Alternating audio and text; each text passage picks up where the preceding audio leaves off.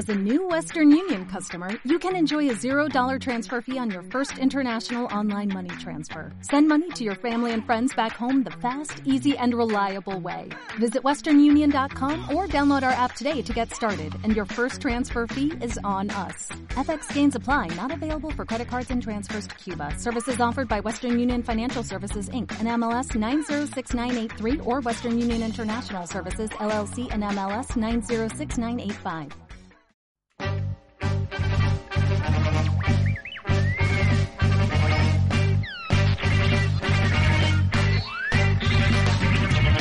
La garganta de Vader. Hola, bienvenidos todos a esta nueva edición de su podcast de cómics. El Stanley los saluda Enrique y como siempre me acompaña también Santiago. Hola Santiago. ¿Qué tal? ¿Cómo estás? Hola Enrique, bien, bien, muy, muy feliz de, de grabar este podcast y sobre todo porque, bueno, adelantando es un podcast de Spider-Man y como saben, los que escuchan el podcast del Stanley, siempre que comentamos eh, cómics de Spider-Man, sin falta, invitamos a nuestro amigo Roger Vergara que nos acompaña hoy día. Bienvenido Roger, gracias por acompañarnos y por hacer este crossover una vez más entre el podcast del Stanley y la garganta de Vader. Hola Enrique, hola Santiago, gracias por invitarme. En realidad, si no lo hicieran ya me molestaría, porque ahora, es regla. Así que nada, estoy feliz, contento, contento de poder estar nuevamente aquí hablando de Spider-Man. Ya contarán y explicarán específicamente de qué y sobre todo si podemos hacerlo en conjunto con, con la garganta de Vader. Claro, evidentemente tenemos que hablar de Spider-Man contigo. Siempre hemos hecho imposible pensar la, la- la existencia de un podcast donde se hable de Spider-Man en el Stanley, en el que no estés tú, Roger, obviamente.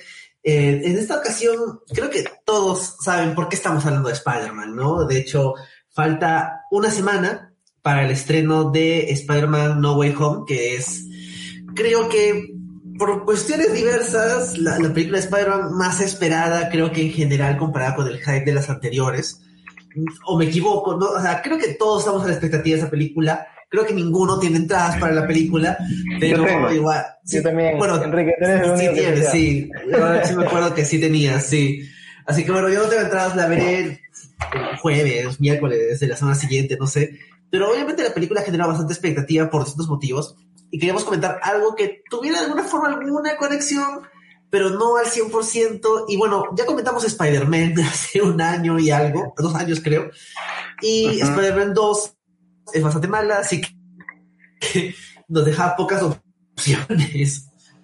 Sí, Spider-Man creo que también lo hemos comentado, así que ya también está tachado. También, sí. Y era, creo que era difícil como pensar en un cómic que, que tuviera algo que ver más allá de Spider-Man y quizás los villanos, eh, porque la historia que se va a contar en el cine, mm, bueno, no, no la hemos visto, no sabemos exa- exactamente por dónde irá, pero es bastante como nueva, bastante original, que fijo toma bastante de varios cómics, pero no es que hay otras que sabemos que están basados en un cómic en específico. Esta no tanto.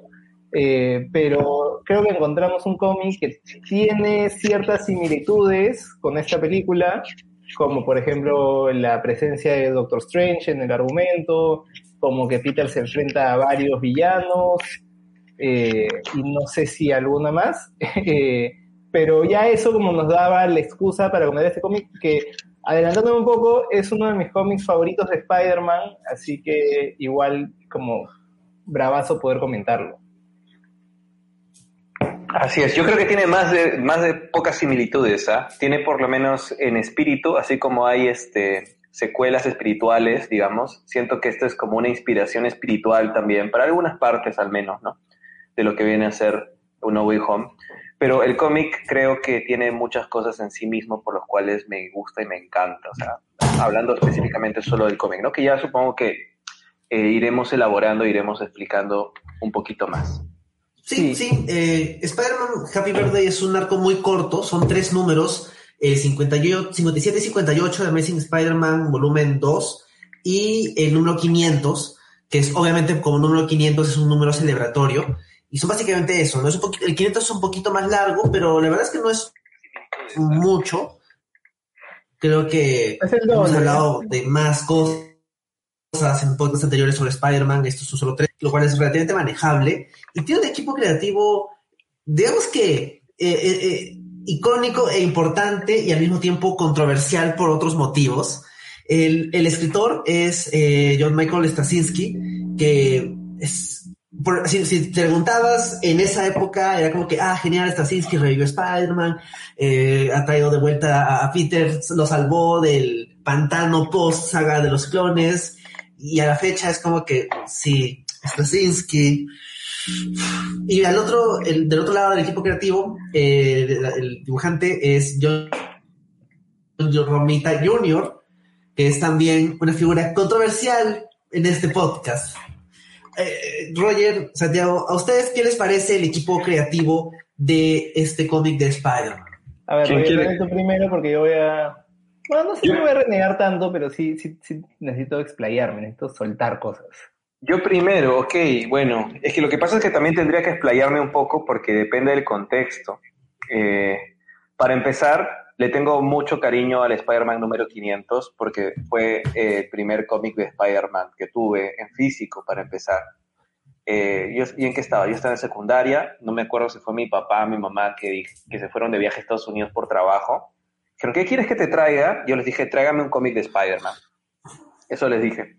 Oh, sorpresa, el destino, podrían haberme traído cualquier cosa y estaba el 500 en algún kiosco, lo compraron y me trajeron esa maravilla. ¿no? O sea, eh, es, es, un gran momento por donde comenzar. Entonces, fue a través de leer el 500, ni siquiera el parte 1, parte 2, leí el, la parte 3 de esa historia, ¿no? De, leer el 500, yo retrocedí, porque dije, ah, mira, me gusta, este, este cómic está súper feeling, está súper bacán, me enganché mal, eh, y me empecé a comprar los essentials para entender a cuáles son, spoilers, cuáles son estas partes a las que Peter viaja y recuerda que son icónicas y épicas de sus enfrentamientos a lo largo de su vida con todos los villanos. Y eh, es gracias a este cómic que dije, bueno, quiero ver dónde comienza esta historia, por así decirlo, y empecé a leer Straczynski completo. ¿No? Quise leer desde el inicio y empecé a leer Spider-Man. Realmente empecé a leer Spider-Man yo, o sea, leer a conciencia con el Spider-Man de Straczynski lo que había visto antes, luego compré más cómics, tengo varios de la saga de clon que colecciono por separado de la edición mexicana, eh, tengo de, del universo Ultimate y he ido coleccionando a lo largo de la historia más cómics de antes, sobre todo, ¿no? Compendios de los 60, 70, 80 y 90, pero realmente empecé a leer Spider-Man de verdad desde Straczynski, que no me acuerdo exactamente cuál es la numeración exacta, pero eh, empecé a leerlo y fue mi primer acercamiento con eh, eh, leer esos runs completos. Entonces le tengo gran cariño. Yo sé que Francisco le pueden criticar por varios sitios, pero esto, estoy biased, ¿no? O sea, estoy, este, creo que es, em, ¿cómo se dice? O sea, no puedo ser objetivo completamente al respecto porque fue mi primer, mi primer acercamiento al personaje que me llevó a querer descubrir más del personaje hacia atrás. ¿no? Porque gracias a lo que leía de Straczynski me fui hasta el Amazing Spider-Man número 1 y al Amazing Fantasy número 15. O sea, me, regresé hasta ahí. ¿no? Entonces, no sé, yo creo que además superé por completo a John Romita Jr., a pesar de que ahora que he releído, digo, qué feo, qué feas caras, por Dios, qué muñecos de torta tan horrendos que dibuja. O sea, creo que lo mejor que le sale es definitivamente el traje de Spider-Man a Romita Jr. Todo lo demás es bien feo, la verdad, y eso que no está en su peor momento. Después empeora mucho más.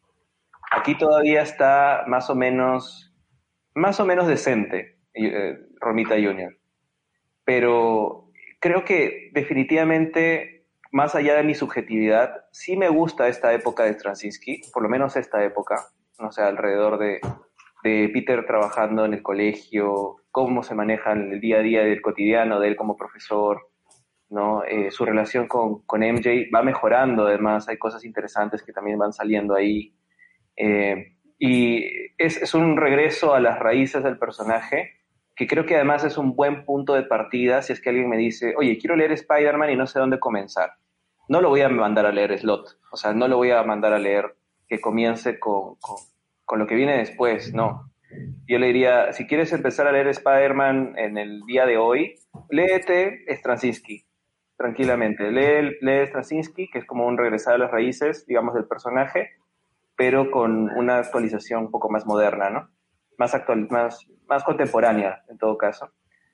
Y creo que es un buen punto de partida por eso. Entonces, yo creo que estoy, a pesar de mi subjetividad, más contento con, con la escritura de, que con el arte, pero como les digo, este, no sé, le tengo un cariño muy, muy fuerte a esta, a esta historia, demasiado fuerte como para ser muy objetivo. Sí, yo, yo la verdad es que estoy igualito a ti, Roger. Eh, bueno, yo, yo, no tuve la suerte de que mis papás viajaran y me trajeran el número 500 como primer cómic de Spider-Man que tuviera, pero yo sí también comencé a leer Spider-Man por Krasinski, por, o sea, por esta etapa, porque fueron los cómics que publicaron acá en Perú 21, o sea, claro. con, el, con el periódico te dan un cupón y el primer, el primer cómic que salió fue eh, el primero de, del run de Straczynski con John Romita Jr. Y así comencé yo a leer cómics, o sea, había leído un, par antes, pero hacía leer como que, además que salían todas las semanas, era maravilloso, como ir al kiosco y comprar, bueno, yo me lo compraba, yo no me lo compraba, pero igual, este, tener cada semana eh, eso, esos cómics, eh, fue como yo comencé a leer Spider-Man, y claro, eso es un poco antes que, que este, que este cómic, este evento en sí, pero es ese, ese equipo creativo. Y de hecho, sí fue una como revivida de, de Spider-Man, de Amazing Spider-Man, como increíble, porque, o sea, el personaje ha tenido varias etapas muy, muy flojas, y esta fue como una de las, de las grandes etapas que le dieron fuerza de nuevo y creo que llega a su punto más alto justo en el número 500, que es el que vamos a comentar ahora. Pero yo, en, cuanto al equipo creativo, en verdad a mí me encanta eh, Spider-Man de Straczynski. Casi todo, no todo obviamente, pero casi todo, y creo que como dices, es un gran inicio. Cuando alguien me ha preguntado por dónde comenzar a leer Spider-Man, también recomiendo fácil dos historias más y, y esto, y arrancar con, el, con, con el comienzo de, de Straczynski, que es De vuelta a casa. Eh, como se llama la primera película de, de Spider-Man Tom Holland.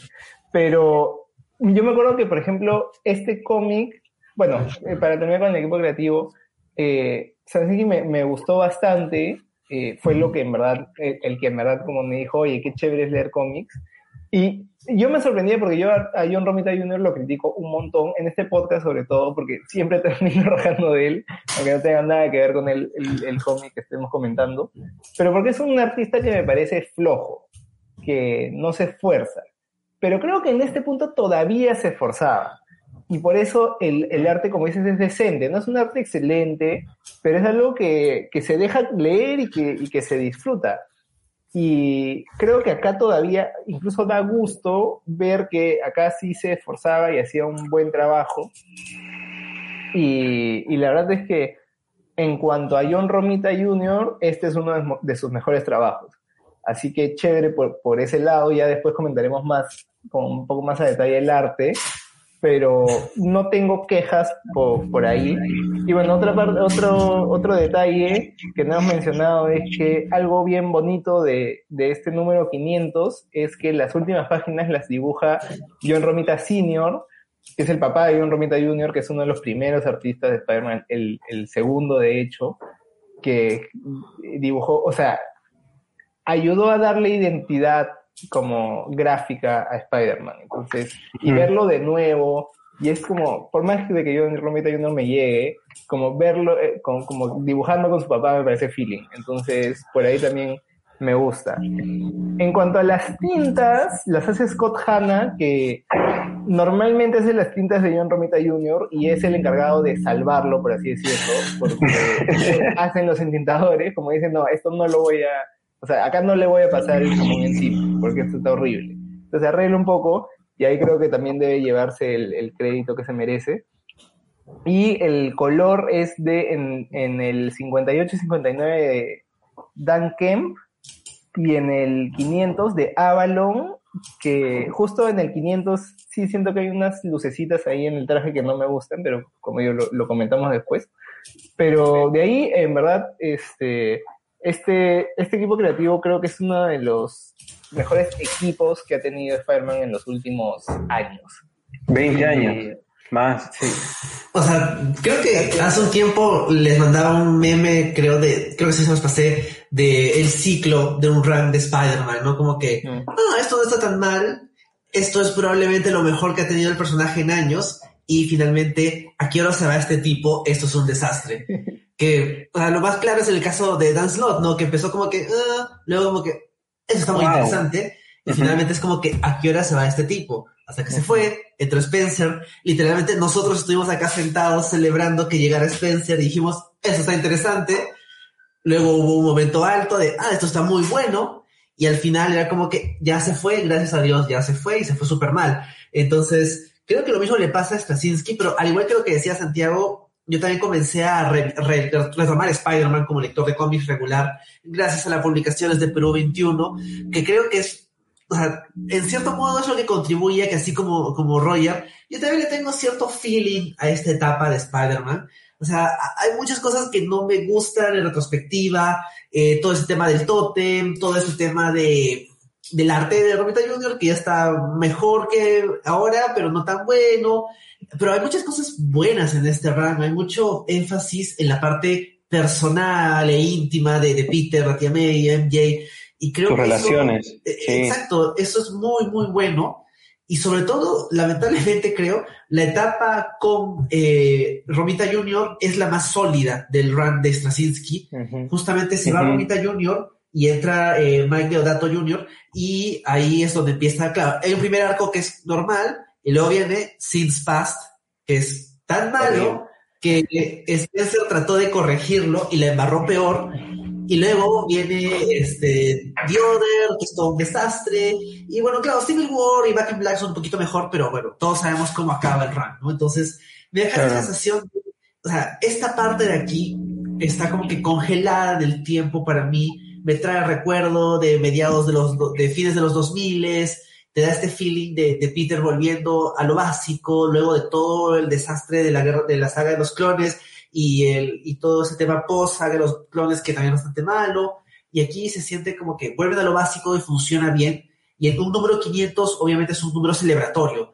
Y a diferencia, por ejemplo, del 600, que es como que enrumbar y servir tramas, acá se siente más como, como una exploración del personaje, a lo que llegaremos después, ¿no? Entonces, eh, me gusta esta etapa, le tengo bastante feeling y, y releerlo me, me dejó contento ah, por hacer algunos detalles. Y de hecho, lo que más pena, colega, me dio es de que esto no lo publicaron en Perú 21. Perú 21 se comió toda esta parte. O sea, salieron los primeros tres, cuatro, como que TPBs, ¿no? De, de la etapa con Romita Jr. Y luego se saltaron de frente a Civil War. O no, a, a The Other. Y luego a Civil War. Entonces, sí, fue, sí me dejaba un poco de pena. Yo recuerdo en su momento como que tengo, tengo el, el TPB justamente porque quería todo ese run completo y, y no lo podía tener porque Perú 21 no lo sacó, ¿no? Entonces dije, a mejor me deshago de los cómics de Perú 21, me compro los TPBs y, y acá lo tengo, ¿no? Y es, o sea, vale la pena.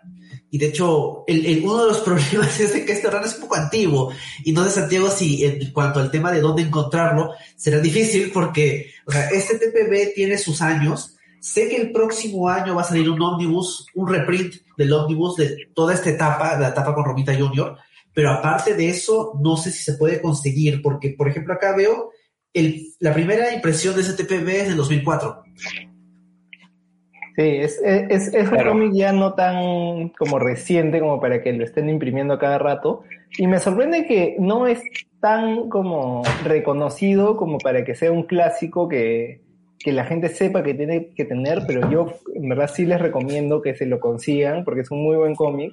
Y de hecho yo también sufrí porque Perú 21 no lo publicó, además porque, o sea, fue una pausa de la nada, como ya terminaron y después un salto enorme y yo me puse a buscar en ese momento, oye, este, ¿dónde consigo este cómic? Y por suerte, en Panini Comics tenía esa impresión en tapa dura y lo conseguí era de la colección Marvel Héroes que ya no existe. Este, Y es un, o sea, es un TPB que tiene esos números y un par antes y un par después. Entonces, en verdad, y es excelente. Y creo que esto me costó 50 soles, 60 soles en una librería acá. O sea, o, o, o me lo mandé a traer de España, no me acuerdo, pero fue algo así. Y claro, esta ya no está en impresión, pero por suerte Panini lo sigue imprimiendo. Ahora lo saca como parte de la colección Marvel Saga. Y de hecho, bueno, un- una de las razones por las que yo me lo compré también es porque la portada me encanta. Eh, es de, de, de Jason Campbell, que, que me encantan sus portadas. Pero esta, eh, como solo tiene a Spider-Man y Mary Jane sobre unos fondos como de cómics genéricos, y no tiene la portada completa, que me parece que es más chévere todavía porque salen... La completa es bien bacán. como la- claro, como la Sí. que tiene Enrique ahí. Y lo bueno de la nueva edición, la de Marvel Saga, esta es la- lo, lo bueno de la de Marvel Saga es que sí tiene la portada completa. Y- Mm. Entonces eh, se ve mucho más chévere. Eh, y ese, en verdad, o sea, supongo que lo pueden encontrar a- acá en, en librerías. No, no he buscado, pero es algo que imprimen bastante y yo he visto bastante de Marvel Saga en librerías acá. Y si no, por la web de Panini Comics, lo pueden comprar y está, bueno, en España está a 17 euros, que son como 80 soles, claro, no es tan barato, pero es un cómic de tapa dura, es un buen cómic, en verdad como vale la pena. Y, Claro. en, y en verdad como por Amazon igual está más o menos por ahí, no, en verdad es un poco más. Está a 30 dólares y está para blanda, o sea, debe ser como el que tiene Enrique, y 30 dólares ahorita son 2.000 soles, no mentira, ¿cuánto? 30 dólares 30 dólares son 120 soles. algo Te hagas una idea, eh, el TPB en el 2004 costaba 13 dólares. Claro, así, así costaban los cómics antes, increíble. Y 13 dólares no era tanto. No, pero claro, igual incluso- como O sea, 120 30 soles. dólares para un TPB de 6, de 5 números es caro. O sea, está caro ese. Un TPB debe costar unos 20 máximo. Sí, sí, sí, sí. Claro, está caro debe ser porque ya no hay muchos. Eh, pero, pero sí, dices que va a haber una nueva colección en, en Omnibus. En verdad, o sea, como lo consigan, creo que es una buena compra. Y bueno, la otra es leerlo en digital. En Comisolo y está 8.99, que es mucho más barato. Igual Entonces, caro, ¿no? O sea, es 8.99 por, por todo el, Ah, por los tres. Sí, por los, o incluso creo que, creo que más. Claro, incluye el 501 y 502, que es como unos, unos números de relleno, pero bien bonitos, o sea, también chéveres. Así que sí, sí vale la pena comprarlo, creo, tenerlo, este, es un cómic bonito, es un buen cómic, es algo que, como dicen, puedes prestar, o sea, si, si les gusta prestar cómics, puedes prestarlo a alguien para que comience a leer Spider-Man. Ah, yo no presto el mío, ¿eh? Yo, yo he aprendido a no prestar mis cómics a la, a la mala. Sí, bueno, de, de verdad que siento que tengo, he tenido mucha suerte de tener la primera impresión de este 500, ¿eh? O sea, el destino, fue el destino. Eh, y, y creo que sí, definitivamente si tienen la oportunidad de comprarlo en cualquiera de sus versiones, cualquier fan de Spider-Man, este cómic de verdad es muy especial. O sea, yo, no solo porque, por las razones que ya hemos dicho, ¿no? Sino que creo que es celebratorio. ¿Qué estás mostrando ahí? Un corazón. Ah, no, un Spider-Man. Un Spider-Man Sí, con capa. El, El- el de Wave. Sí. Sí, de, de hecho, Enrique Santiago, solo para contarles y, y ya como que de repente pasar a lo siguiente, ¿no? Eh, probablemente este, este cómic de Spider-Man despertó mucho más mi gusto ya por Spider-Man que como niño tenía. Y además fue la razón por la que practiqué mucho inglés en el colegio, porque como yo lo leí en el momento que fue publicado, o sea, estaba en el kiosco y me lo trajeron, yo busqué ver, o sea, no debería recomendar eso, ¿no? Pero fue mi primer alcance con la piratería, definitivamente, porque no había dónde comprarlo. Entonces, el Randes Transiski lo empecé a leer en inglés, porque lo descargaba por Emule, lo descargaba por la Oh, molita. wow.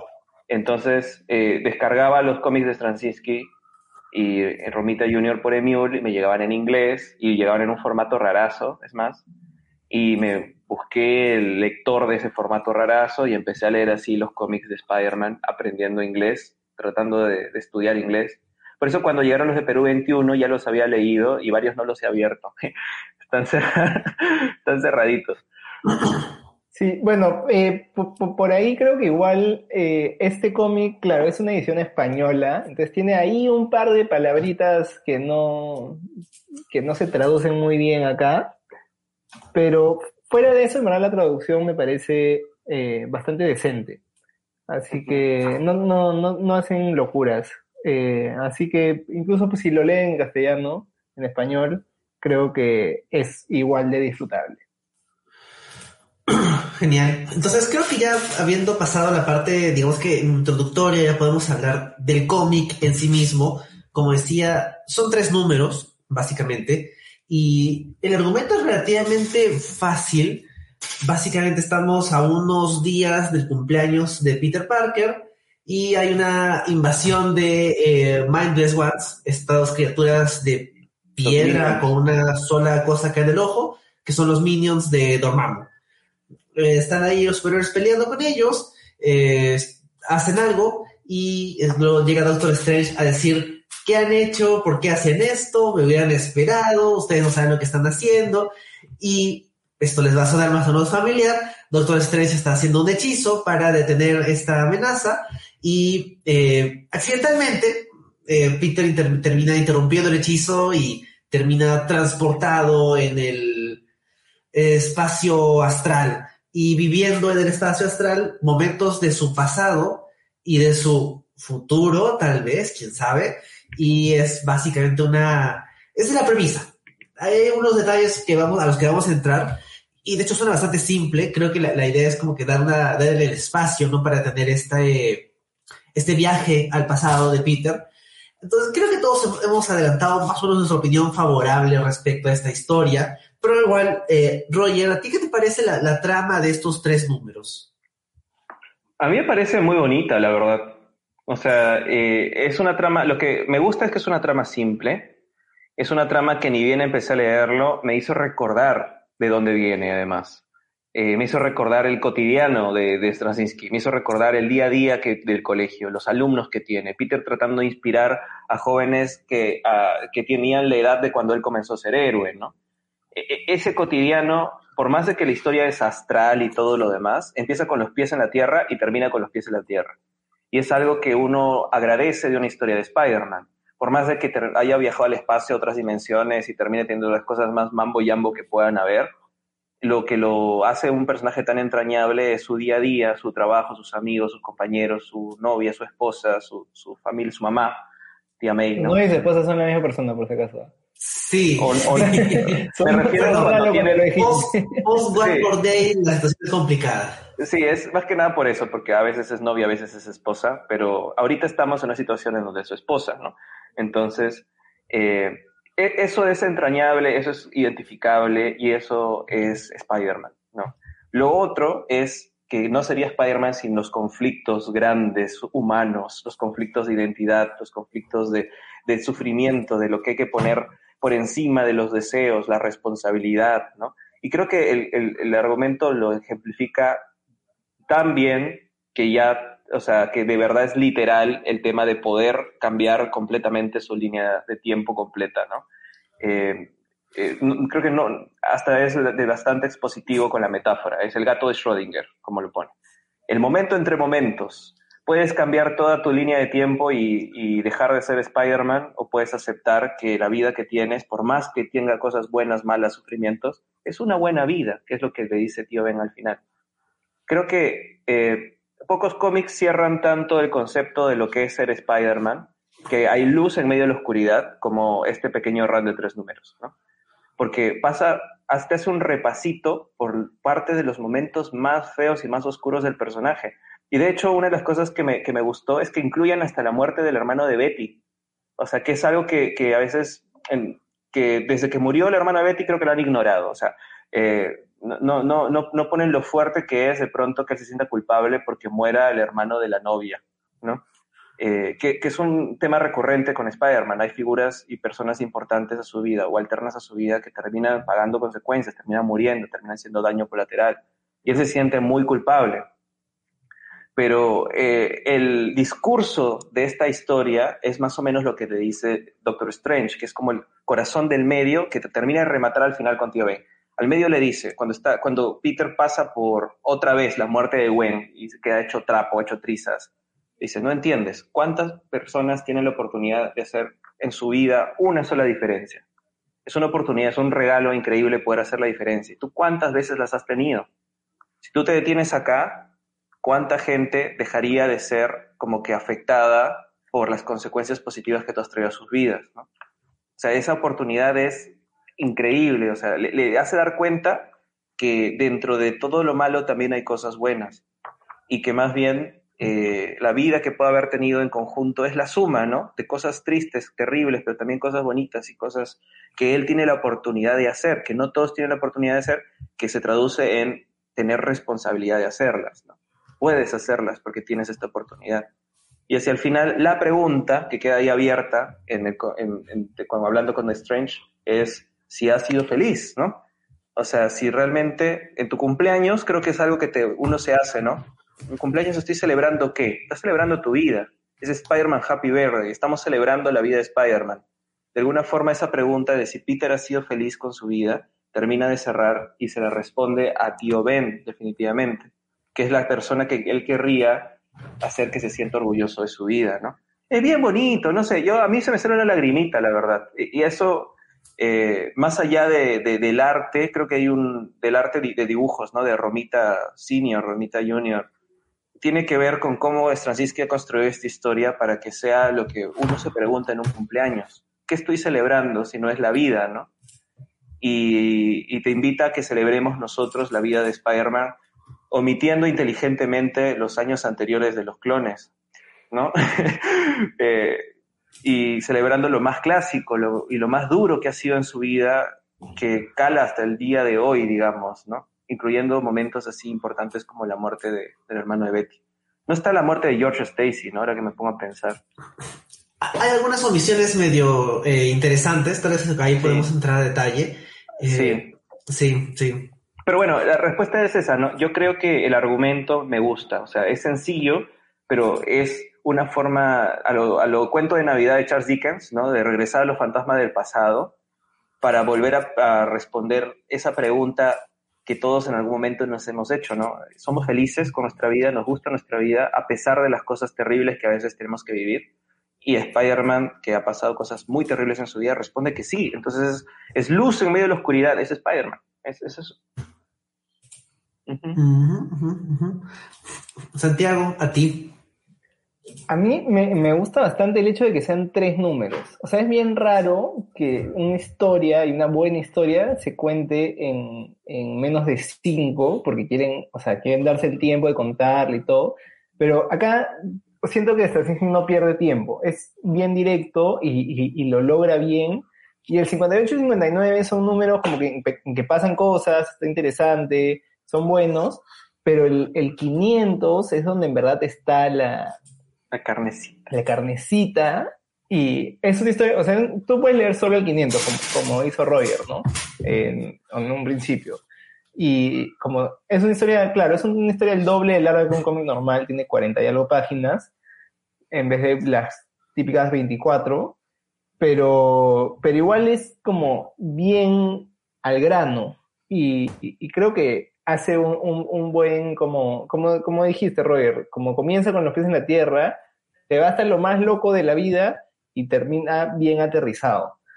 Y es como una historia bien, como bien personal y, creo que hacer eso, lograr eso, eh, metiendo conflictos eh, cósmicos, místicos, es, es raro, es difícil.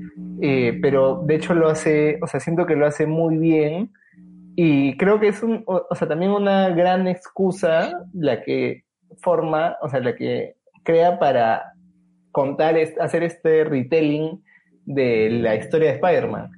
Como no has leído los 499 números antes que esto, no importa, acá te cuento la historia del personaje y, claro, y se disfruta, obviamente si, si los has leído antes y ves, y por ejemplo, una de las más chéveres me parece como esta, la, como el número 33, que es excelente, y además creo que es, o sea, lo, lo mejor logrado de Romita en su carrera, esta, este panel.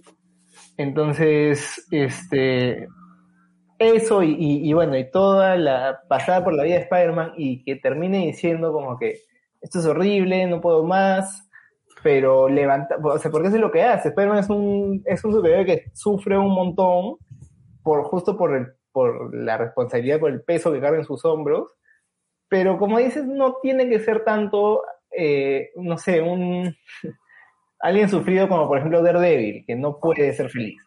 Sino es, la gracia de Spider-Man es que es feliz, es que a pesar de todo esto, él está feliz de ser Spider-Man y de poder hacer eso por los demás, de poder ayudar y de poder hacer una, una diferencia en la vida de los, de los demás. Y por eso es como chévere la pregunta que le hace Strange, como tú sabes cuál es el don más grande que tiene alguien en la vida, es poder hacer una diferencia en la vida de otros, y tú lo has hecho mil, no, creo que él ni siquiera le dice, pero es como para que él se dé cuenta. Y después al final, como le preguntan, ya, pero, o sea, más importante que todo, ¿tú eres feliz? Dice, sí, soy, soy feliz, no lo cambiaría por nada, y hemos visto como el sufrimiento que le, que le genera a Peter no poder cambiar su pasado, porque sabe que se borraría un montón de sufrimiento, pero a la vez eh, permitiría que pasen cosas malas a, otras personas y él también no sería lo feliz que es ahora. Y ahí salto un poquito más adelante y por lo que me molesta, eh, One More Day, y que lo hemos comentado antes, que el trato era, el trato con Mephisto era que Peter sea feliz. y, Peter no, o sea, después acá, como si balanceas todo, Peter igual tiene una buena vida y creo que es el mejor momento en que ha tenido una relación con, con la tía May porque sabe que es Spider-Man, no se está muriendo cada cinco números, no tiene que ocultarle cosas, está en un matrimonio saludable después de mucho tiempo de no estarlo y, después que después de eso lo terminaron entonces, es un buen, está haciendo, o sea, está siendo un profesor, está haciendo lo que él sabe, lo que le gusta y puede ayudar a los demás. Entonces, es un gran momento en la vida de Peter Parker, que es una pena que después lo hayan borrado de la historia. Ni siquiera que pasó, sino que lo eliminaron. Pero como te da ese balance de, o sea, la vida puede ser buena y uno puede ser un superhéroe y puede como darlo todo por los demás y, y ser feliz haciéndolo. Así que, sí, o sea, a mí esta historia, más allá de algunas cosas, me encanta por, por el mensaje que transmite. Sí, Ahora vamos a Enrique a criticar. No, o sea, de hecho, en, en, retrospectiva, este cómic como una celebración de Spider-Man en sí mismo hace que, que, me guste más este, este run, por lo menos en esta etapa inicial, y al mismo tiempo que, dé más, que me dé más pena, ¿no? Cómo sigue. Uh, del 500, eh, 15 números después, no, no 15, 20 números después del 500, viene Since Fast.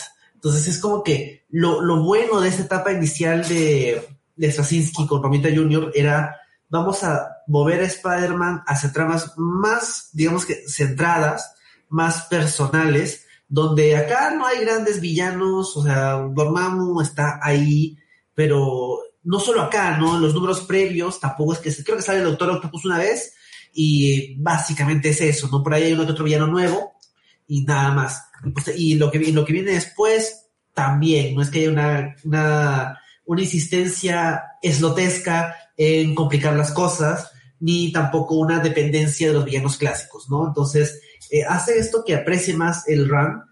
De todos modos, hace que también aprecie mejor la idea de un número 500, ¿no? Un número celebratorio, que muchas veces se utiliza simplemente para vamos a cambiar las cosas, vamos a mostrar un nuevo status quo, como por ejemplo el 700, si no me equivoco, que es el inicio, el inicio, ¿no? De todo esto de Superior Spider-Man. y, el, 600, ¿no? Que es como que un punto de quiebre en el periodo de Brand New Day.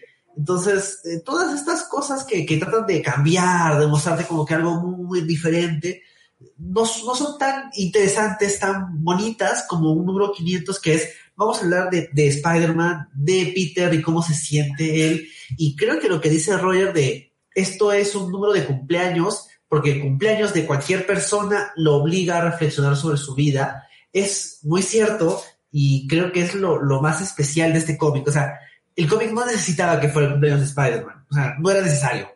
La verdad es que no pero el hecho de que lo sea hace que toda esta reflexión personal se sienta mucho más, eh, no, sé si humana o más casual o algo con lo cual nos podemos identificar más fácilmente. creo que todos en algún momento, en algún cumpleaños, habemos dicho como que, ¿qué he hecho con mi, con mi vida? Si no es toda la vida, por lo menos el último año, ¿no? Entonces creo que eso hace que, que funcione. puede que sea Spider-Man perdido en un mundo astral fuera del tiempo regular, lo cual no nos va a pasar a nosotros, pero preguntarnos qué, he hecho este año o en general en mi vida es algo que sí. Entonces creo que ahí es donde funciona muy bien la, el acercamiento del cómic. Y también coincido con lo que dice Santiago, ¿no? Sea, la pregunta de, a preguntarle a Spider-Man, oye, ¿qué tan feliz eres? Es una pregunta válida y creo que a veces es algo que pierden de vista muchos escritores con insistir mucho, ¿no? En el, en el Parker Lack, ¿no? O sea, todo, no es que todo le tiene que salir mal, pero no puede ganar. Entonces tiene que salirle cosas muy negativas. Y esta etapa de, de Spider-Man no es así, o sea, empieza como una sensación de, de Peter sin rumbo y luego encuentra trabajo, eh, la tía me dice que es Spider-Man y lo apoya, eh, se reconcilia con MJ. Hay una serie de, de, cosas buenas que le pasan y te deja una sensación de que ser Spider-Man no es fácil y obviamente le afecta su vida, pero a pesar de las tragedias y todo, o sea, le Hay brillo. acciones. Exacto. Entonces, creo que esa es una buena perspectiva para el personaje que siento que a veces se pierde, ¿no? O sea, ahorita, ahorita eh, Peter está eh, muriendo y Spider-Man es eh, Ben Riley. Y la verdad es que más allá de que al fin sea un respiro de la etapa, es que más allá de que al fin sea un respiro de la etapa de Spencer, se siente como que soltar ideas sueltas y no tanto tratar de hacer más con el concepto de eh, Peter Parker de Spider-Man, ¿no? Bueno, fácil los fans de Ben Riley están felices, no sé, pero eh, eh, siento que se ha ido perdiendo de vista estos elementos tan, tan esenciales y solo los traen de vuelta para números especiales, ¿no? El número de despedida de Slot es un número que es acerca del impacto de Spider-Man, es muy bueno, pero le precede como que 10 años de escritura de Slot.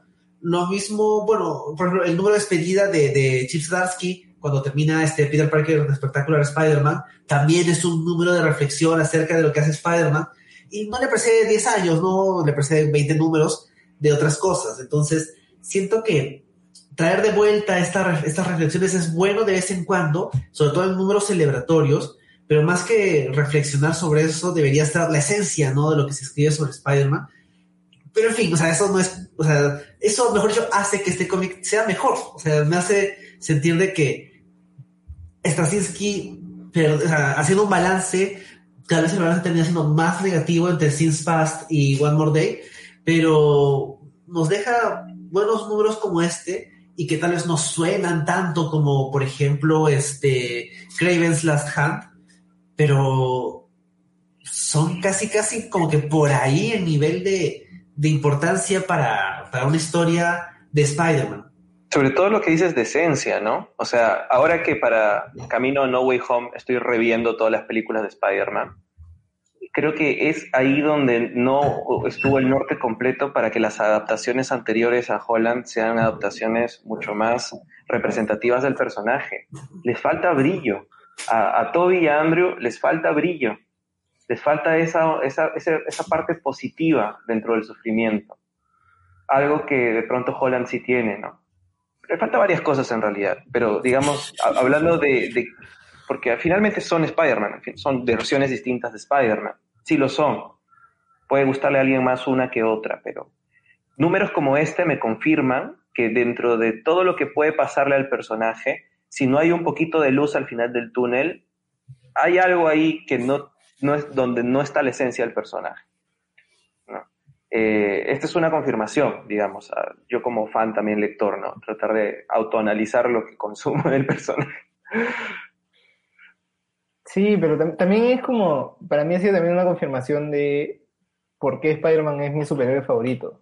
Uh -huh. O sea, y, y, y, claro, yo varias veces digo, como que nunca sé si es Spider-Man o es Batman, porque las, las historias de Batman me gustan más, me parece que están mejor escritas, o como personaje, o bueno, tiene tantas cosas también que es más fácil como sacar las buenas, pero, pero Spider-Man como personaje, más allá de que haya tenido etapas de escritura pésima o, argumentos malísimos, la esencia del personaje que rescatan muy bien en este cómic es lo que hace que no solo yo, o sea, Spider-Man es creo el superhéroe con el que más gente se identifica.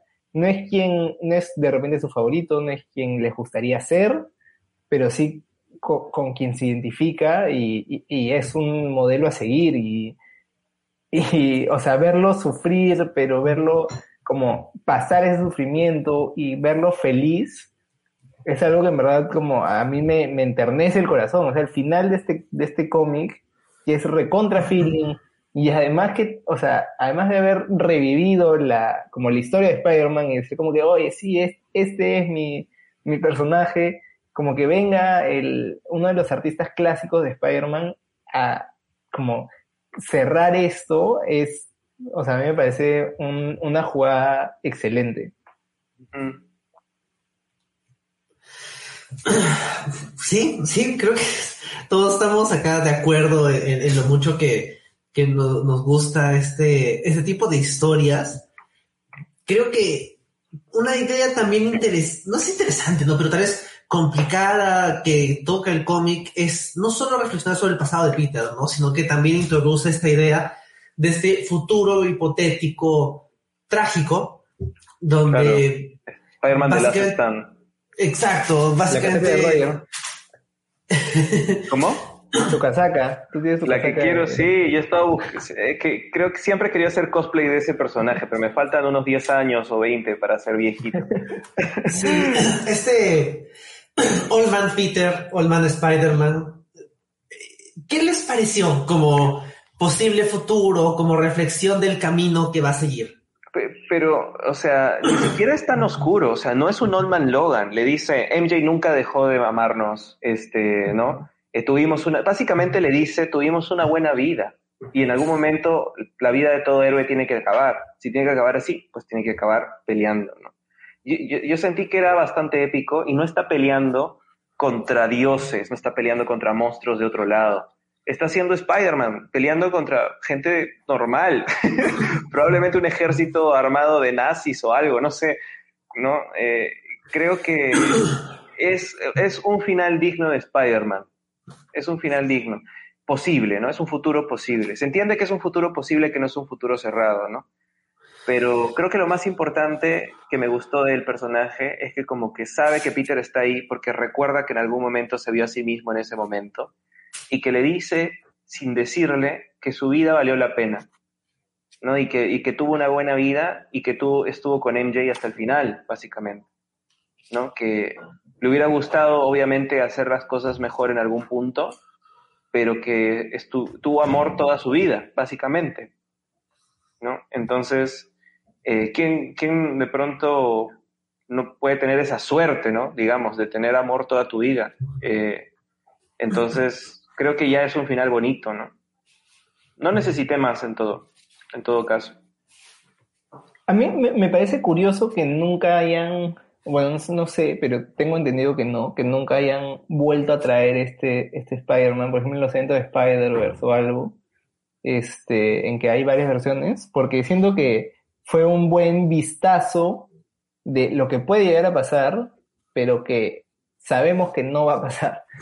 Y a mí me gusta más eso como, como lección, como, o sea, como algo que le, le confirma a Peter de que tiene que eh, mantenerse en sus principios, de que no tiene que cruzar esa línea Claro. que a veces está muy tentado de cruzar.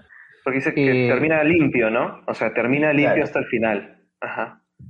Entonces, cre- creo que es más como este futuro le motiva a, a seguir siendo el Spider-Man que es. Entonces, como me parece algo curioso, eh, o sea, es chévere y me gusta que dure tan poco. O sea, que es, es un ratito nomás, es un vistazo al futuro y, y a- al posible futuro y Que ya. se entiende ¿no? que es un futuro posible y no es un universo alterno donde existe ese Spider-Man viejo, ¿no? O sea, es, es una opción de entre muchas de un futuro posible, ¿no? Sí, o sea, de hecho, el número cin- 502 es una historia, Spider-Man ayudando a un sastre de, de superhéroes, y al final el sastre le regala un diseño de un traje, y es este traje, ¿no? El traje de la casaca. Y aparte, en Spider-Verse hay un Spider-Man que es este Ezequiel, que usa ese traje. Entonces, como ¿No es una- Ben? ¿Qué cosa? ¿No es el tío Ben? ¿No no era. Ezequiel? Creo Pero que no era Ezequiel. El tío Ben era otro, creo. Ya. Sí, Claro, pero sí, no era creo- Peter. sí. Pero no era Y- Peter, no. Ah, No, era Peter, no. exacto. El tema es que no era Peter. Y no, no lo han vuelto a tocar. Yo, yo no sé, o sea, esa secuencia me parece. Por un lado, siento que Straczynski sobrevaluaba cuánto le iba a importar a la gente en la relación de Peter con el oficial Lamont, que es un Ah, personaje eso que sí. creó en su un policía random que salió No veces y nadie se acuerda de él. O sea, es como que sí, obviamente a Peter se va a despedir de este viejo amigo súper importante para él. Personaje que he creado yo y que es súper genérico porque es policía amigo del superhéroe, ¿no? Claro. Entonces, eh, eso me da un poco de risa, como que se despide, ¿no? Como que eso se, debería ser, o siento que ahí fácil debió ser como que alguien que conozcamos, no un personaje súper genérico. Pero bueno, más allá de eso, el concepto, ¿no? De toda esa conversación de que se sobreentiende de que eh, Peter ha cruzado una línea y básicamente di- dice como que lo que tenía que hacer se hizo, como que bueno, pues ya lo hice, no me voy a escapar y, y se siente triste, pero como dice Roger, no, no es un Old Man Logan, ¿no? No es como que un desastre, ¿no? Un mundo súper terrible. Y, por- y como yo también estoy de acuerdo con Santiago, me gusta que sean seis páginas. O sea, siento que si esto lo escribiera en el 2020, sería fácil un tercio del arco, ¿no? Como que Y- Peter atrapado en ese futuro feo. Y le dieron un spin-off. Eh, sí, claro. y, le dieron spin-off. Sí, sí. Sea, de hecho, ahora que Marvel está sacando un montón de Old Man personaje o Old Woman, porque también hay uno así, este, siento que es, es de, alguien debe estar diciendo como que, uy, ¿cómo mezclamos esto con, con esas historias de- del mundo post-apocalíptico? Y, y no, no, les ha, no les ha funcionado aún, pero siento que ahí lo Normal. tienen. Pero me gusta que sea poco, o sea, me gusta que, que esté lo necesario y, y como dice, ¿no? Que, que Peter se habla a sí mismo, ¿no? Como que se da a sí mismo esta lección. Y luego lo que sigue es básicamente un paso por varios momentos trágicos. Eh, hay algunos que son claramente referencia a números específicos, ¿no? Su primer enfrentamiento con Sandman, con el buitre, eh, con el lagarto, con Electro, o el- el- la muerte del hermano de Betty, el número 33, que es uno de los, mejores cómics de Spider-Man de todos los tiempos. Y Básicamente obviamente- Ditko, ¿no? O sea, los cómics más clásicos de Ditko. Eh. Claro, y uno de. y- claro, y, y la muerte de Gwen Stacy, que no es de ni de, ni de Nico ni de Romita, pero Ajá. que es igualmente importante. Sí. Sí. Y. y Así una. Y, y creo que a ustedes esta selección de tragedias, ¿qué les pareció? Y, y Eh, sobre todo, ¿qué les pareció lo que no estaba ahí? A mí me pareció un como un, un chévere como remember, por así decirlo. O sea, simplemente ver, y además porque es los inicios. Entonces, ver desde el comienzo y que, y que, y que veas como cada una de sus aventuras. Y claro, si has leído los primeros números, que de hecho no son tan fáciles de leer, este, como acá lo, lo, lo aprecias más. Pero me gusta, por ejemplo, que esté la gran tragedia, que siempre va a ser la mayor tragedia. Bueno, no sé, de repente el tío Ben, eso no está, pero de, de Gwen Stacy sea el punto de quiebre, pero ya siento que si después de eso seguían, bueno, y después pasó esto, y después pasó esto, y después pasó esto, sería eterno, y a mí ya me daría flojera. O sea, después de esto, como comenzar con eso nuevo, me daría demasiada flojera, como que, ah, madre, tengo que leer los siguientes 400 números que había al medio. Y por eso me gusta que como que, que hagan hagan un doble splash page de, Ajá. de Spider-Man enfrentándose a todos los villanos, no, no todos, pero a varios villanos de, de su historia. Entonces simplemente como una pasada rápida y, y ya está. Y en verdad me, me gusta como lo que, lo que incluyeron y también me gusta lo que omitieron. O sea, es- estoy feliz con yo decir, ah, sí, pues esto es lo que pasó antes de esto y no tener que recordar otras cosas como, no sé, que fijo en sí igual de traumáticas como la muerte de, de George Stacy o de Harry o de Jan de Wolf o de quien, o sea, todos los que mueren. El niño que coleccionaba Spider-Man, Leeds, ah, podemos hacer una lista larga. Y de hecho, me recordó un poco esto, estos números en el, el run de Dan Slott, de Everybody Lives, creo, de, o Nobody Dies, algo así, donde Peter tiene una pesadilla, donde ve a toda la gente que se le murió, Ah, es un montón sí, de sí. gente. Después de Yo quemarla, Jameson se muere, Jameson ¿no? muere, sí, exacto. Ajá. Un poco después de eso, que tiene como que un efecto parecido. Claro, ahí tiene eh, el arte, si no me equivoco, de Marcos Martín con lo que se eleva bastante. Pero el concepto de vamos a remostrarle todas sus tragedias, como dice Santiago, siento que hubiera sido demasiado. Sí me parece, por ejemplo, por ejemplo, un poco random que salga una pelea con Hulk. Eso me pareció como que, Sí. o sea, Hulk no es no uno es- de tus villanos Es bien, o principales. sea, es bien clásico. Pero, es que no es random, no es random. O sea, eh, yo he regresado bastante al 500 porque primero leí el 500 y luego me compré el Essential 1 Spider-Man. O sea, todo el Essential 1 está dibujado ahí, porque con Hulk se enfrenta a- en el Amazing Spider-Man número 3 o 4, creo. Eh, ahí nomás. Entonces, eh, agarraron, agarraron como que momentos clásicos de, de la era Ditko, de los primeros números de Ditko, eh, y los han hecho como homenaje justamente a los primeros años, ¿no?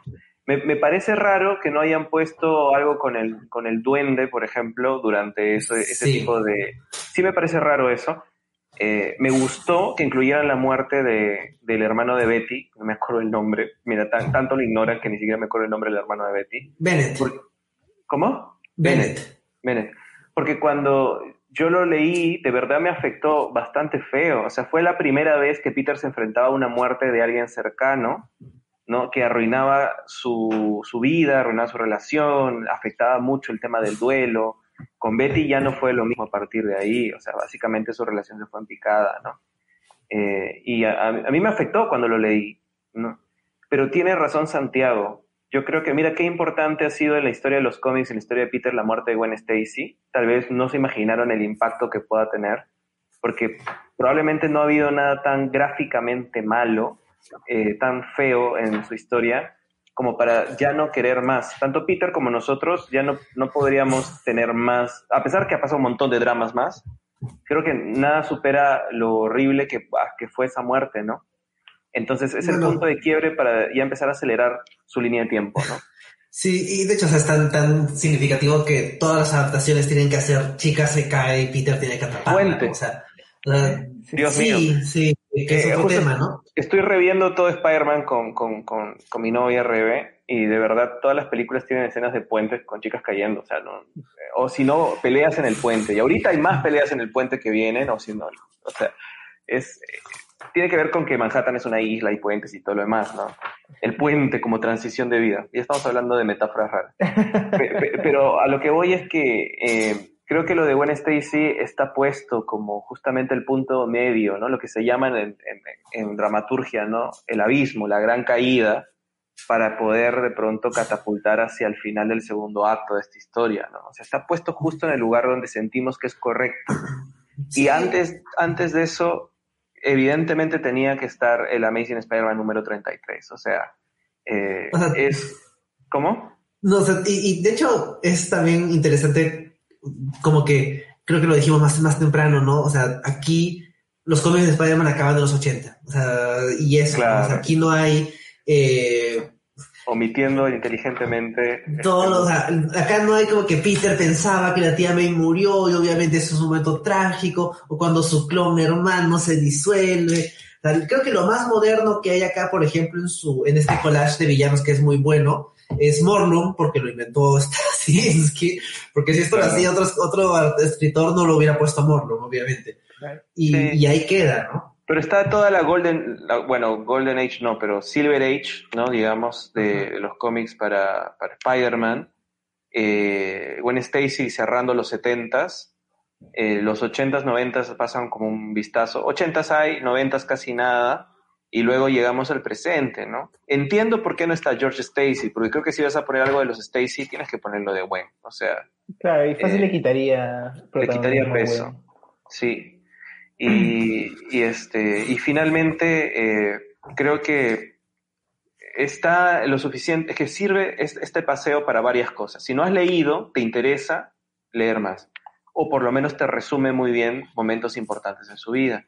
Y a la vez es el, es el arco del conflicto fuerte en este mismo cómic, ¿no? O sea, revivir esos momentos que sabes que si no lo vuelve a ser igual, eh, esa línea de tiempo se arruina por completo, ¿no? Es bien épico, es, es el héroe teniendo que volver a vivir su vida nuevamente y volver a hacer los mismos sacrificios, ¿no? Esas grandes de- demo- demostraciones de fuerza de voluntad, sobre todo, que tiene el personaje siempre. Entonces, creo que por muchas razones el, el cómic es, un, es, es, un- es una gran representación de la esencia del personaje, ¿no? Y bueno, para ya ir cerrando, creo que Bueno, le ganan a Morlun, hay una trama suelta que se termina en un cómic de Doctor Strange que nadie ha leído, y eso Ah, no es dormamos, importante. Dormamos, dormamos. Pero parece, Eh, pero parece este. Ah, eh, Barón Morno. Barón Morno, sí. Sí. Y bueno, obviamente la parte final ya la hemos mencionado un poquito, esta conversación que tiene Peter con el tío Ben. Entonces, ¿hay algo más que quieran decir acerca de la trama antes de pasar ya al arte? ¿O Eh, pasamos ya? Solo lo, lo único eh, que de repente es combinación un poco de los dos, justo de esta secuencia de pasar por la vida de, de Spider-Man, me gustan las transiciones, como, o sea, cómo está escrito y claramente dibujado también, porque si no, no lo veríamos. Este, cómo hacen los pasos de el hombre de arena a el, a el aire, a el agua, al lagarto, a, a electrocutarse, a estar con todo el peso encima y a levantar como el gran peso y terminar encima. O sea, en verdad, como cómo está construido, Los pasos. además me parece como que bastante adaptable. O sea, se podría, se podría como hacer una, en una serie animada, en una película, este, algo así. Y, y también como, y algo que sí no se podría hacer, pero que podría hacerse de otra manera interesante, es el splash page este. Que como digo, me parece una gran elección de hacerlo así como pasada rápida eh, y, y no tener que quedarse como que con cada uno. Y bueno, para el arte, eh, para pasar a eso, justo este splash page, me parece bastante decente. Creo que, que Romita Jr. no podría hacer algo así hoy en día. Así que mm, eso y, y bueno, el, el arte en general del cómic, en verdad me parece, o sea, es eh, como sorprendente para bien, como que John Romita Jr. haya podido, o sea, me confirmó por qué me gustó el cómic al comienzo de Spider-Man, como, porque si hubiera sido el Romita Jr. que hemos visto después, o hemos visto en otros cómics, fácil no me hubiera gustado leer cómics. He dicho, qué horrible. Pero no, acá, o sea, todavía se salva la... A, a pesar de que las caras por momentos, sobre todo cuando están en segundo plano, son bien raras. Sí. Se nota No como que. yo, yo no sé si prefiero que estén en segundo o en primero, porque en primero también son bien horribles. O sea, me parece un insulto y ya, siempre le cae palo también cada vez que hablo de, de, de Romita Junior a Humberto Ramos, pero Mary Jane se supone que es bonita. Y, y estos dos sujetos la dibujan horrible siempre. O sea, eh, el arte creo que siempre le vamos a dar un palo a Romita Junior, sobre todo porque en algún momento fue mejor. Si lo ves hoy, hoy día, puedes decir, acá fue mejor. Si lo ves acá, puedes ver un cómic de los 90 y decir, acá fue mejor. Si lo ves en los 90, puedes ver un cómic de los 80 y decir, acá fue mejor. Entonces, es una carrera donde empieza sin un estilo muy particular, luego marca su estilo, luego exagera su estilo, luego exagera su estilo, luego exagera su estilo y termina con cosas que no son humanas. Entonces, eh, da un poco de pena. Y claro, yo en su momento leía esto cuando lo leí hace muchos años y era como que me gusta el arte, el arte es bueno, o sea, en general me gusta, pero ahora viéndolo de nuevo, sí me deja, no, no frustrado a nivel como me quedé luego de ver este otros cómics más actuales de Romita Jr. En, en Marvel, ¿no? Por ejemplo, cuando dibujaba Avengers o más recientemente en DC. Uh, no, no estoy en ese nivel, pero sí estoy un poco como que mmm, esto de acá no es terrible, no está mal, o sea, no está ni siquiera en camino a estar como, como está ahora, pero algo, no sé, no, no termina de, de cuadrarme, ¿no? O sea, por ejemplo, acá está, uh, hay cosas que le salen un poco mejor, ¿no? Por ejemplo, la cara de Spider-Man no le sale tan mal, pero luego ves la cara del oficial Lamont. La cara de Spider-Man. ¿Qué cosa? que es bien difícil que te salga mal la cara de Spider-Man. Podría, podría salirle mal. Díselo a este Javier Pulido. Um, bueno. No, sí, o sea, sí, sí podría, pero claro, tampoco me parece gran mérito, pero sí, o sea, definitivamente las caras, o sea, Spider-Man en traje le sale decente, o sea, le sale por momentos bien, a veces los, los, como los movimientos no funcionan tan bien, sus piernas creo que nunca funcionan bien, o sea, tiene las, hay unos en que sus, sus pantorrillas son unos palitos ridículos, eh, pero en general, o sea, dentro del traje no me, no me molesta. pero es más las caras y los humanos lo que sí es como que esfuérzate un poco. Pero mira, por ejemplo acá, o sea, siento que este Peter es como de lo mejor que, que puede hacer, o sea, de lo mejor que ha hecho, y de hecho como que se ve decente todavía, o sea, además se ve, ya sé, se ve limpio. Lo que hacen normalmente en las caras es que les ponen un montón de rayas, que parece que todos tuvieran bigotes de, de gato, y se ve horrible, pero acá todavía, y, y por eso creo que es este mérito de Scott Hanna, como no hay tantas, como tantas facciones que se vean raras. Pero por otro lado, por ejemplo, miren este, una de Mr. Fantastic, que claro, está lejitos, pero incluso lejitos se ve que está horrible. Acá. Entonces, eh, sí, o sea, definitivamente, no sé, o sea, ha estado peor, definitivamente ha estado peor, ahora está peor, o sea, los cómics de Superman de hace unos años un, un asco total, pero también creo que podría estar mejor. O sea, creo que, y creo que es, esto demuestra que cuando se esfuerza puede hacer un trabajo decente. Entonces, si se esforzara más, este, podría hacer cosas bacanas. Mm, Sí, sí, pues mm, veía, este, no sé, los colores, no sé, siento que están bien, no, no los veo tampoco nada sorprendente. A mí algo que me gusta de los colores de todo este run, o sea, de todos Straczynski y John Romita Jr., es que es bien alegre. O sea, es bien colorido. Es, no es un cómic así que quiere ser serio, quiere ser adulto. Es bien colorido. eh, no sé si será verano o qué, pero es como que todo se ve bonito. Entonces... Hasta de noche, ¿no? Sí, entonces te, da- te da gusto verlo y como que eso ya te transmite una energía positiva, una vibra de como que, oye, todo está bien a pesar de que hay cosas malas. Entonces creo que el trabajo de color este, en todo el run es muy bueno, pero justo en el 500 es lo que les comentaba al comienzo, lo que me molesta, que le pone unos, unos brillos a, a Spider-Man en el traje que en verdad, o sea, me parecen bien feos.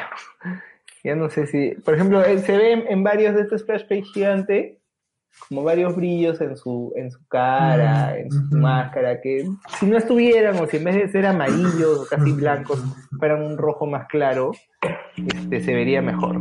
Pero fuera de eso, en verdad como que el color me parece como bien trabajado. Mira, por ejemplo, acá que hacer el Doctor Strange como en una forma así medio astral. Es bravazo.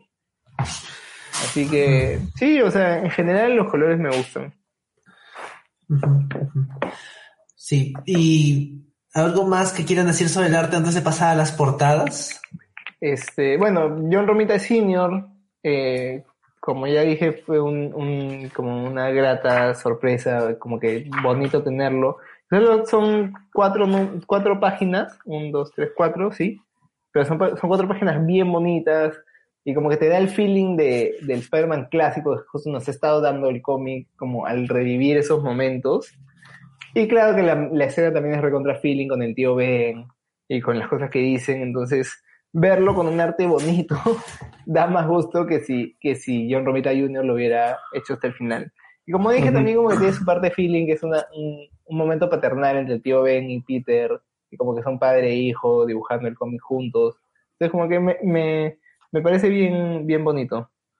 Sí, o sea, yo Romita Senior aún podía, ¿no? O sea, te, te demostraba de que aún podía ser Spider-Man, ¿no? Claro, es una secuencia más de conversación que de acción, pero te demuestra de que aún puede y eso tiene un feeling extra, ¿no? Es padre e hijo, es una secuencia bonita y es este, este eh, maestro, esta figura icónica diciendo, mira, eso de acá está incluso hasta mejor lo- de lo que venía antes. Claro. Sí. Bueno, Eh, entonces, portadas. las portadas. Sí, Bueno. más, más Ustedes allá hablen feo de... primero porque yo voy a hablar bonito. ¿Cómo? Roger. Ustedes ha- hablen feo primero porque yo voy a hablar bonito. No, yo, yo iba a decir que también creo que soy muy subjetivo al respecto. Yo sé que a veces, eh, por lo menos la portada del 500, que es por este que es Scott Campbell, yo sé que a veces le critican que, que sus proporciones son raras, qué sé yo, pero son las, son las portadas de los cómics de Straczynski que yo empecé a, yo empecé a leer, o sea, Campbell empezó a hacer desde el número, desde el primero de Straczynski, si no me equivoco, algunas de sus portadas. Entonces son las primeras que yo vi y por lo menos la, la composición que, se, que tiene me parece muy interesante, porque es un estilo bien comiquero y sus composiciones son bastante chéveres, son angulosas, o sea, siempre son eh, eh, en, ángulos como que como si estuviéramos haciendo el, el Reinicam, ¿no? Desde arriba y en, y, en, y en esquina, o desde acá abajo, la gente en la calle abajo y acá arriba Spider-Man, o con los ángulos ya en el aire, como si estuviéramos en el aire, ¿no? Entonces, la composición de Campbell me gusta para las portadas y la portada del 500, eh, otra vez, completamente subjetivo porque es el primer cómic que tuve y todo lo demás, pero me parece muy bacán y muy pocas, muy poco superado de muchos otros, otras portadas. La portada de 58 y 59, la verdad, no me gustan mucho. O sea, el estilo no me parece suficientemente cómic.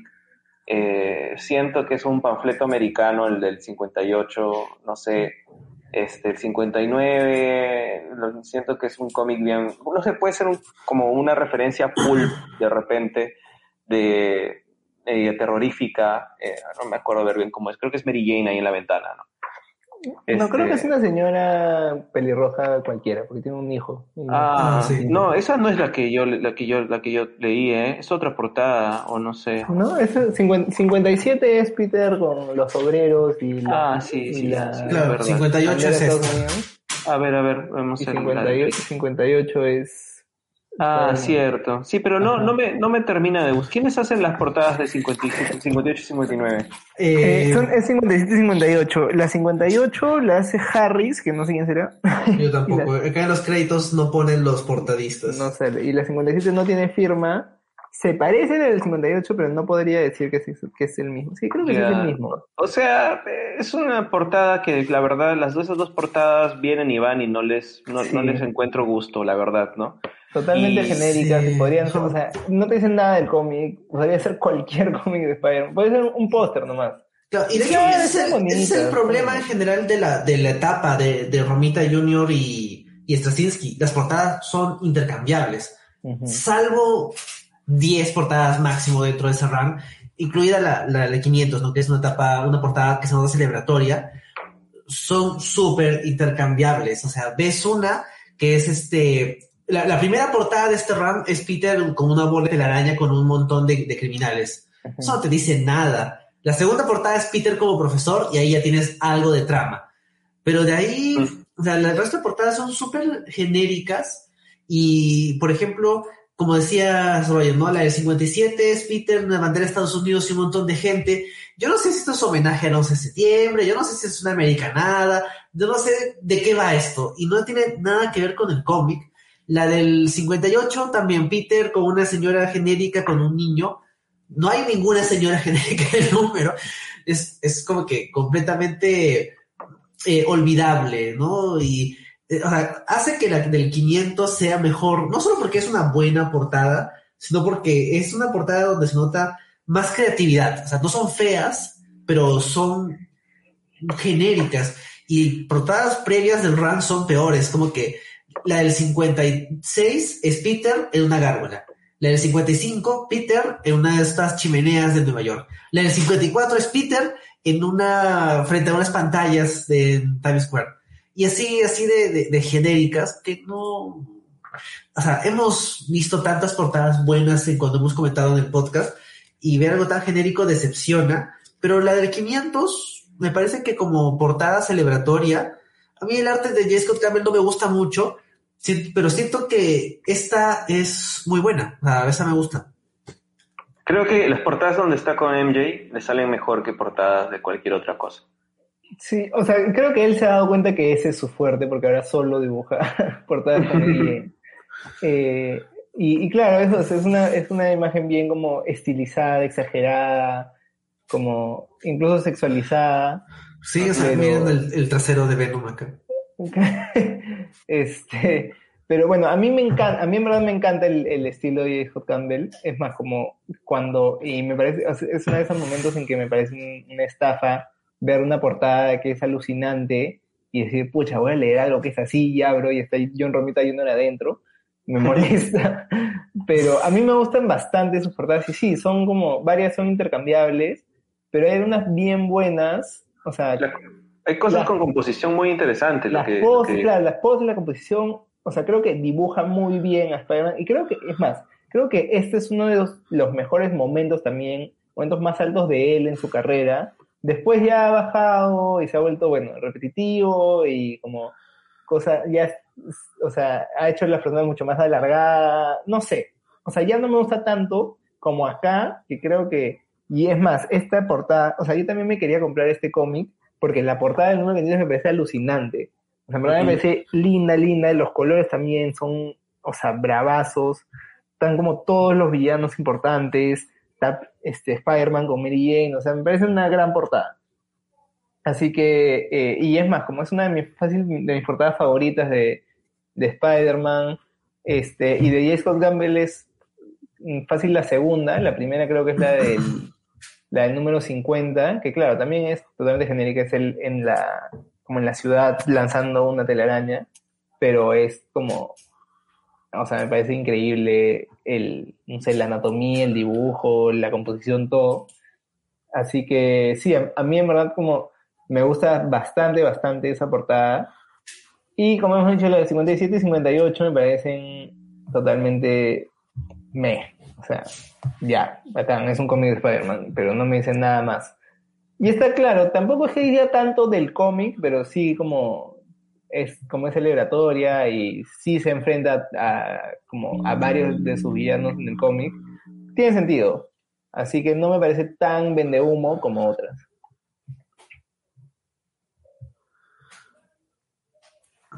Genial. Y creo que ya con eso vamos cerrando el podcast, vamos ya casi a hora y 20. Eh, Hay igual muchas ganas de, de hablar de este cómic y en general del run de Straczynski. Y aquí, antes de entrar tal vez a recomendaciones en general, la pregunta básica sería, ¿recomiendan seguir leyendo el run de Straczynski y John Romita Jr.? Uy, qué difícil. Eh, yo, yo creo que todo lo que hay antes, hasta ahí, está muy bacán. La verdad, son como 50 números, más o menos, ¿no? 50 y tantos que van a leer, que, que, es muy, que son muy buenos, ¿no? A mí me gustan mucho, por lo pronto. De ahí pueden saltarse partes, ¿no? Pueden saltarse. Creo que todo The Other es raro. Creo que ya en retrospectiva lo de Morlum sí es interesante leerlo, si es que les gusta todo lo Spider-Versesco, ¿no? Pero tampoco que sea muy representativo. Eh, y de ahí saltarse a Civil War, de alguna manera, ¿no? Civil War y luego Back in Black, que me gusta mucho, me gusta muchísimo Back in Black, momentos épicos del personaje, picos interesantísimos, y se saltan de- después More Day, ¿no? O sea, Se hacen los que no les locos. dé cólera. Se hacen los locos con, eso- con esa parte de la historia. Y, Sí. ¿Por qué Peter ya está casado con Mary Jane? Pucha, no Y de ahí se saltan todo Dan Slot hasta Big Time. Ujú. O sea, sí, o sea, de hecho, en la etapa pre Big Time hay algunas cosas interesantes, ah, pero Ends bueno, of the Earth. Que lean Ends of the Earth, eso es chévere también. o sea, bueno, eso es después, creo. ¿no? Ese es después, después. ese Ah, es- ok. ese- sí. O sea, de, de la etapa de, de, de Romita Jr., lo que sigue es un arco corto de Spider-Man con Loki, que es divertido. Y luego sigue eh, The Book of Ezekiel, que es el cierre de todo este tema del tótem hasta The Other, ¿no? Donde ahí entra, ¿no? Donde incluso creo que vienen a Perú. O sea, e- es. Es verdad. No o sea, como, como cierre de esta primera etapa pre eh, Deodato, eh, no, no es tan bueno, es como que normalito. Y lo del tótem es creo que un tema controversial que no hemos tocado. Creo que hemos, no sé cuáles son sus opiniones acerca del tema del tótem, pero tal vez da para otro podcast. Pero a pesar de eso, a pesar de que lo que viene después de que se va Romita Jr. es terrible, o sea, Seals Pass es muy malo, hay muchas cosas interesantes, como decía Roger, ¿no? Por ejemplo, Back in Black, en Civil War también hay algunas cosas más o menos interesantes, e incluso en el Road to Civil War también. Entonces, creo que sí, o sea, la etapa de, de Romita, de Ron Jr. con Straczynski creo que es lo mejor de la etapa de Straczynski. Hay cosas buenas después. De hecho, creo que eh, desde Road to Civil War hasta Back in Black, el artista es eh, Ron Garney, que es Sí. bueno, o sea, es un artista, digamos que aceptable, ¿no? No tengo ninguna queja a, a nivel de arte.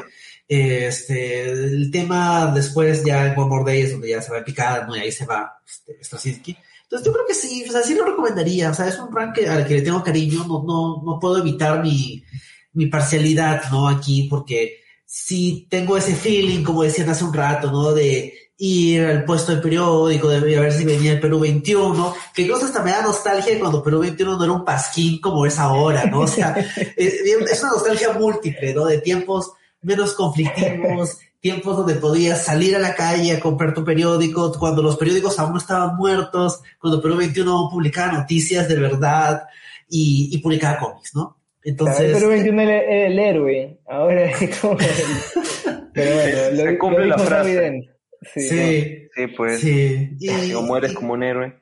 Te- Sí, es verdad. Entonces, yo diría que, que sí pueden leer el resto del brand de Straczynski, que creo que es un poco infravalorado. Siento que One More Day y Since Past marcaron una imagen y un poquito Mm. The Other, eh, y eso ha ta- afectado a un rank que, que tenía cosas muy buenas. O sea, Peter en el colegio, esta secuencia de él molesto con la, con la asistente con administrativa del colegio es tan Buenísimo. identificable, tan humano. Sí.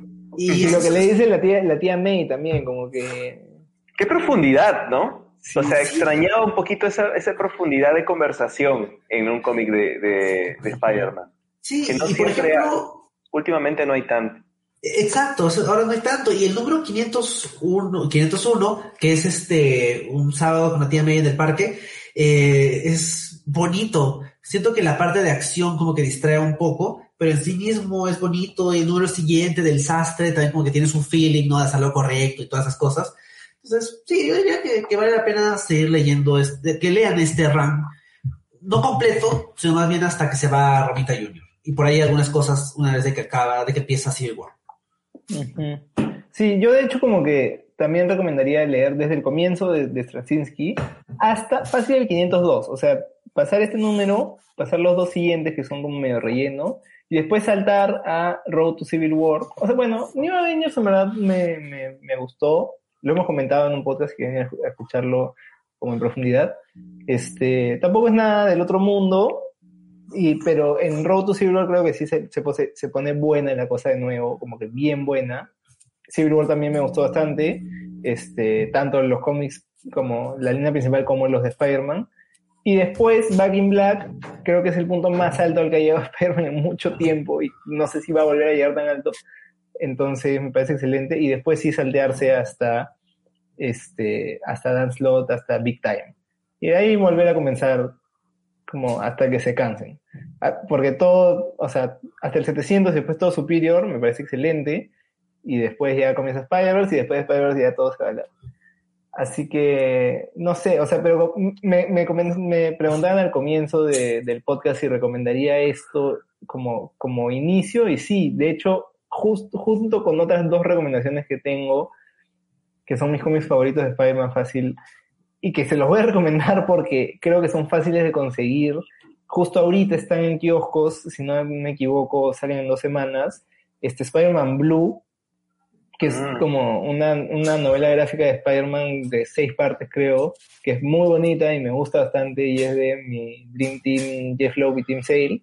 Así que es como totalmente recomendada. Y también está en kioscos ahorita, o sea que, y está en una versión de 45 soles, 50 soles, algo así, que es como una edición en tapa dura, como todo bien. Y la otra es Kraven's Last Hand, que también es como un gran cómic de Spider-Man, como bien escrito, bien dibujado. Entonces, como esas son, eh, fácil, esas dos y estas son como que mis recomendaciones para comenzar a leer Spider-Man. Y de ahí ya eh, seguir nuestras recomendaciones de qué números leer o qué, o qué eventos. Pero creo que este número junto con esas dos, bueno, Craven Hunt no es un gran punto de inicio, o sea, es un gran cómic, pero no es un gran punto de inicio, pero Spider-Man Blue y esto, sí. Así que esas son mis recomendaciones. Antes de ver No Way Home, después de ver No Way Home, cuando extrañen a Spider-Man porque no sabemos cuándo será la próxima vez que lo veamos en cines, pueden leer estos cómics. Kraven the Last Hand probablemente ha sido una de mis mejores compras de cómics de Spider-Man. No me arrepiento. Tengo una etapa dura muy bonito. Y lo leí y lo disfruté de principio a fin, de verdad. Sí. Es muy Buen bacán. Sí. Y, y tal vez de, de Straczynski, la verdad es que su, su trabajo fuera de Spider-Man no me ha gustado. Creo que su trabajo en Thor tiene, su, tiene ese feeling similar de vamos a empezar de cero. Todo este tema, ¿no? De Asgard flotando sobre Kansas, creo, no me acuerdo, Oklahoma. ¿De verdad? Eh? Ah, no, ya no. Sí, y tiene un feeling interesante, muy similar, ¿no? Creo que esta idea de empezar de nuevo y jugar un poco con eh, el desastre de lo que vino antes y tratar de darle un mejor inicio y todo eso. Tal vez eso sería lo, lo único que podría recomendar de, de Straczynski. El resto de su trabajo, la verdad es que no me gusta. Y, y de ahí, de, de, de Romita Jr., ah, uf, no sé, lean sus cómics de cuando dibujaba X-Men o Daredevil, o sea, es su buena etapa como artista. Daredevil de Arno Senti y X-Men con, este, obviamente con Chris Claremont. Yo creo, bueno, de, de, de Straczynski tampoco me gusta nada más que, más que Spider-Man. O sea, in- incluso Thor me pareció decente, pero no, no me cambió la vida. Este, y de ahí ningún otro cómic de, de Straczynski me ha gustado. Así que ahí la dejaría.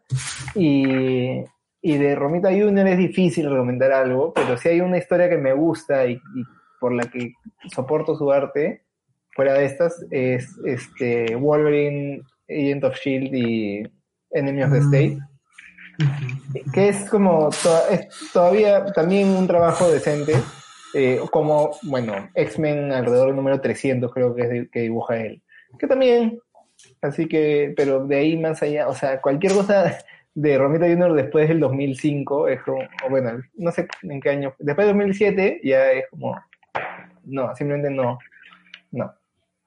Yo, yo tengo una recomendación, amigos, sobre. Spider-Man. No sobre Romita ni Straczynski, pero sobre Spider-Man. Ya que están hablando de qué cosas se puede leer para iniciarse. Así como en Doctor Who, por ejemplo, quieres ver Doctor Who y te mandan a, le- a leer Blink, a, leer, tío, a ver Blink, porque es un capítulo random, autoconcluyente, una historia que cierra y empieza y se acabó, ¿no? A ver si te gusta el estilo. Hay un cómic que se llama La Mejor Medicina, ¿ok? Que es de un solo número, que, que se publicó en el Peter Parker Spider-Man número 20 en el 2000, en el año 2000. Yo llegué a ese cómic a través de ese compendio que me compré, que se llama, Spider-Man de la nueva biblioteca Clarín de la Ah. historieta número 2, ¿no? Que hace un compendio de varios números. Son números eh, salpicados, tan salpicados que aquí está también el Amazing Fantasy 15 en color, ¿no? eh, donde, donde tengo esta versión en color de Amazing Fantasy 15 y también está la edición del 11 de septiembre, o sea, está salpicado por todas partes, ¿no? Pero cuando yo llegué a este que se llama La Mejor, Medi- la mejor Medicina, acá está, que está eh, guionizado por Paul Jenkins y el dibujo es de Mark Buckingham. ¿no? Eh, este de acá es una historia muy chiquita que también hace como un pequeño recordatorio de la vida de Spider-Man. Así es, es pequeño, pequeño. El, el, eh, Peter malhumorado eh, hablando en la tumba de tío Ben, con tío Ben. ¿no? Y es en la época además que creo que, que Mary Jane se había muerto porque supuestamente porque se había caído el avión. No sé qué tantas cosas habían pasado justamente en el 2000, ¿no? Con Peter Parker de Spider-Man que habían mezclado toda su vida antes de que de que se ponga un poquito de orden en esa transición entre los 90 y el 2000. Pero es un recordatorio muy bacán de la vida de Peter cuando tío Ben era, cuando Peter estaba chiquito y vivía con tío tía May y tío Ben, ¿no? Entonces se ve que Peter es como es en este cómic y le gusta hacer bromas y tiene sentido del humor porque tío Ben hacía bromas y había y él es el que tenía el sentido del humor. Es, es bien bacán, es bien bonito. O sea, él está en un momento muy triste de su vida y recuerda que su personalidad o que de alguna manera encuentra esa luz en medio de los problemas o recurre al sentido del humor en medio de los enfrentamientos, porque de alguna forma aprendió eso de tío Ben. Entonces, es un cómic muy chiquito, muy bacán, hay un recordatorio de su infancia, su niñez, de su origen, digamos, pero es autoconcluyente y si quieren empezar por algún lado, también podrían leer ese, si es que no quieren empezar con un run completo, ¿no? Como es el de Straczynski. Bravazo. No, no, no lo tenía pegado. ¿Cómo dices que se llama? La mejor medicina se llama. El- y es en el, perdona, acá está. eh, Peter Parker Spider-Man número 20 de Paul Jenkins y Mark Buckingham. Y está dentro de este, este librito que se llama El Hombre Araña de la nueva biblioteca Clarín de la historieta. donde sacaron de varios superhéroes en realidad. De Batman, de, de Spider-Man, de... ¿Lo ves? No, le ponen. De Sí, me acuerdo que los, los vendían de la feria del libro de, de la Católica. Yo tenía ese Compré, sí, lo compré, y sí. este, creo que el de Batman o el de Superman, el de Superman creo, porque ahí leí eh, los cómics de Superman de Alan Moore. Sí, pero creo que lo vendí, ya no lo tengo. Ahí está el hombre que lo tenía todo, de Superman. Ajá, sí. Están varios clásicicos, ¿no? Entonces, eh, dentro de los clásicos que han puesto acá de, de distintas épocas, metieron este random que me terminó gustando mucho. O sea, quien, dijo, quien hizo la curaduría de esto, de verdad se, se lleva, se, lleva su, se lleva mi agradecimiento, porque me hizo encontrar algunos cómics muy interesantes ahí. ¿no? Bacán. Bueno, amigos, ya luego de hora y media de conversación, creo que ya no hay nada más que decir. No sé si quieren decir alguna cosa más, algo más para, para ir cerrando el podcast. Todo bien ya, creo que hemos hablado Este, bastante. Sí, sí, sí. O sea, se podría hablar más definitivamente, pero creo que hemos, hemos hecho un, un buen, buen análisis y buen comentario. Este, solo para mencionar dato curioso, porque este cómic me parece, o sea, chévere comentarlo ahora, justo antes del estreno de Spider-Man No Way Home, que va a ser el 16 de diciembre, que es mi cumpleaños, y este cómic es Spider-Man Feliz Cumpleaños. Siento que ha sido una coincidencia increíble en mi vida. Así que feliz cumpleaños a mí y gracias por escuchar el podcast El Stanley Crossover con la garganta de Vader. Feliz cumpleaños. Feliz cumpleaños. Feliz cumpleaños, Santiago, cumpleaños adelantado. Eh, muchas gracias, Roger, por habernos acompañado. Ha sido divertido hablar de Spider-Man contigo. Gracias. Estaremos hablando de Spider-Man nuevamente. Bueno, algo, tenemos- algo de Spider-Verse tenemos que buscar para el próximo año, pero eh, hasta entonces, eh, creo que eso sería todo por esta edición. Nos escuchamos pronto y no sé con qué, pero va a estar bueno. Navideño. Excelente. tendrá que ser navideño. Podcast navideño. Muchas gracias por invitarme y espero que nos veamos pronto entonces. Acá te saludan, mira, Juan Gonzalo ha estado en toda la transmisión, ¿eh? Te dice feliz día, Santiago. Gracias, Juanjo. Saludos. Sí. Bueno, hasta luego entonces, chicos. Muchas gracias. Nos vemos Adiós. a la siguiente ocasión. Adiós. Chao. La garganta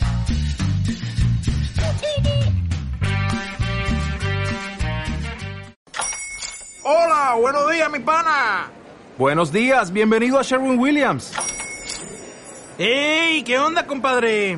¿Qué onda? Ya tengo lista la pintura que ordenaste en el ProPlus app. Con más de 6.000 representantes en nuestras tiendas listos para atenderte en tu idioma y beneficios para contratistas que encontrarás en aliadopro.com. En Sherwin Williams somos el aliado del PRO.